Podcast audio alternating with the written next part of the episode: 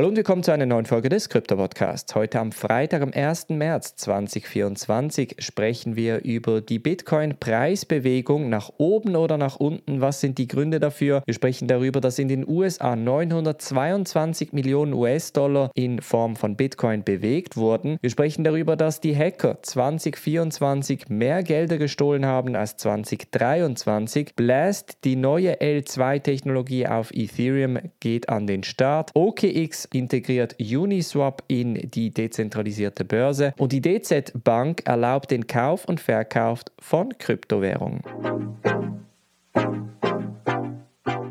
springen wir in diese erste News Story und zwar müssen wir uns sicherlich mal die Statistik vom Februar anschauen, denn das sieht charttechnisch relativ bullish aus. Wir haben etwa knapp 20.000 US-Dollar an Preisbewegung gehabt bei Bitcoin und das nur gegen oben. Und solche Entwicklungen, das haben wir seit Dezember 2020 nicht mehr gesehen. Also was im Februar jetzt passiert ist, diese knapp 43,55% Anstieg, so etwas haben wir das letzte Mal vor knapp vier Jahren gesehen. Und das zeigt ganz klar, die Leute sind bullish und die Nachfrage für den Bitcoin-Preis kommt natürlich auch von dem Bitcoin-Spot-ETF. Da gab es allerdings auch nochmal eine Bewegung dann nach unten, nachdem der Bitcoin-Preis gestern nochmal um die 63.000 US-Dollar, sogar knapp 64.000 US-Dollar angekratzt hatte, gab es eine Korrektur von knapp 3% und Grund dafür ist jetzt wieder mal ein Abverkauf von Grayscale.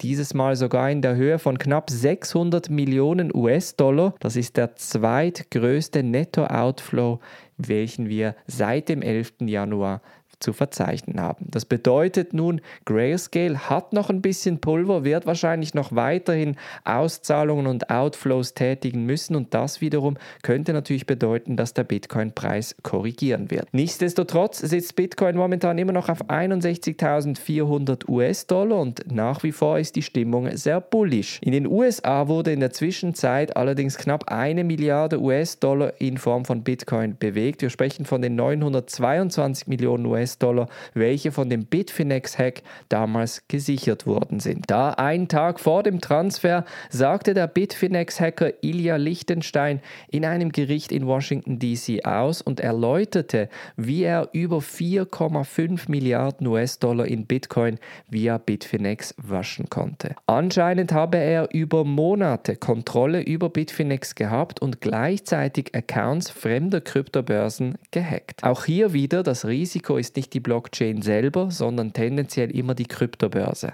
Das heißt, wer seine Gelder auf einer Kryptobörse belässt, riskiert, dass die Gelder gestohlen werden. Sicherer ist es immer, die Transaktion zu tätigen, also sagen wir Bitcoin einzukaufen und danach auf ein Hardware-Wallet zu transferieren. Und das bringt mich gleich zur nächsten News Story, nämlich Immunify hat einen Bericht herausgegeben, in welchem sie gezeigt haben, dass im Februar 24 15% mehr Hacks ausgeführt durchgeführt worden sind als im Februar 23.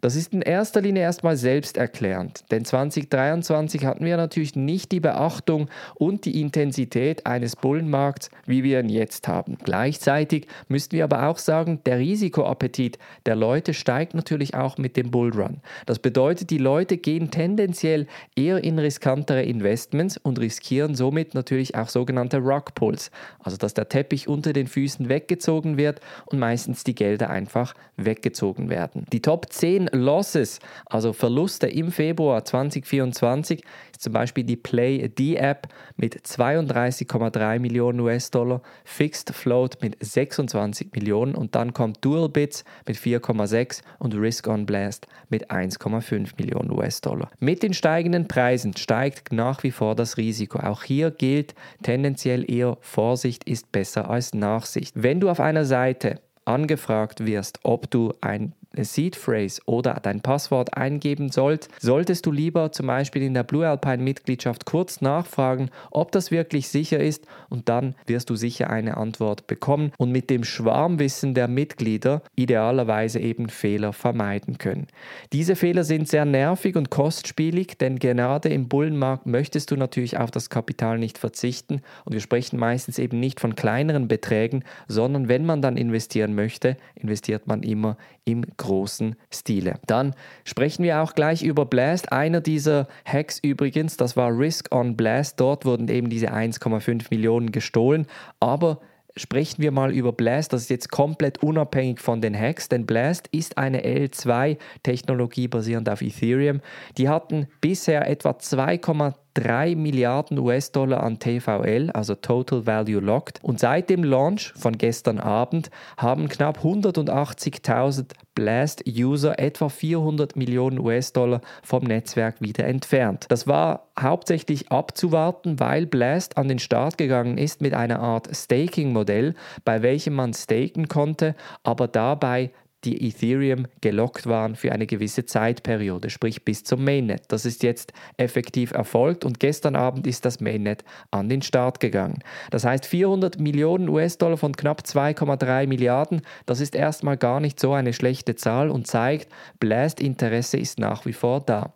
Jetzt gilt es, die spannendsten Protokolle auf Blast zu evaluieren und zu überlegen, wird es Airdrops geben oder wird es Möglichkeiten geben, gewisse Arbitrage-Möglichkeiten auszunutzen und sich so einen Zins herauszuholen. Das nächste News Story sprechen wir über OKX und spezifisch ihre dezentralisierte Börse, denn OKX wird Uniswap in Form von API auf ihre dezentralisierte Börse hinzufügen, um unter anderem den Nutzern gas-free, also kostenlose Trades zu ermöglichen. Das Feature nennt sich Snap und bedeutet, dass eine Transaktion, nachdem man sich für einen Preis geeinigt hat, komplett off-chain unterschrieben wird und dann die Transaktion selber aber auf der Chain gesettelt wird. So können die Nutzer keine Gasgebühren bezahlen, weil die Gasgebühren durch die Liquidity Provider bereitgestellt werden. Das ist noch ein elegantes Modell und könnte auch so ein bisschen zeigen, dass tendenziell genau dieses Modell sehr innovativ für dezentralisierte Börsen nebst Uniswap funktionieren könnte. Denn OKX hat wie gesagt eine eigene dezentralisierte Börse,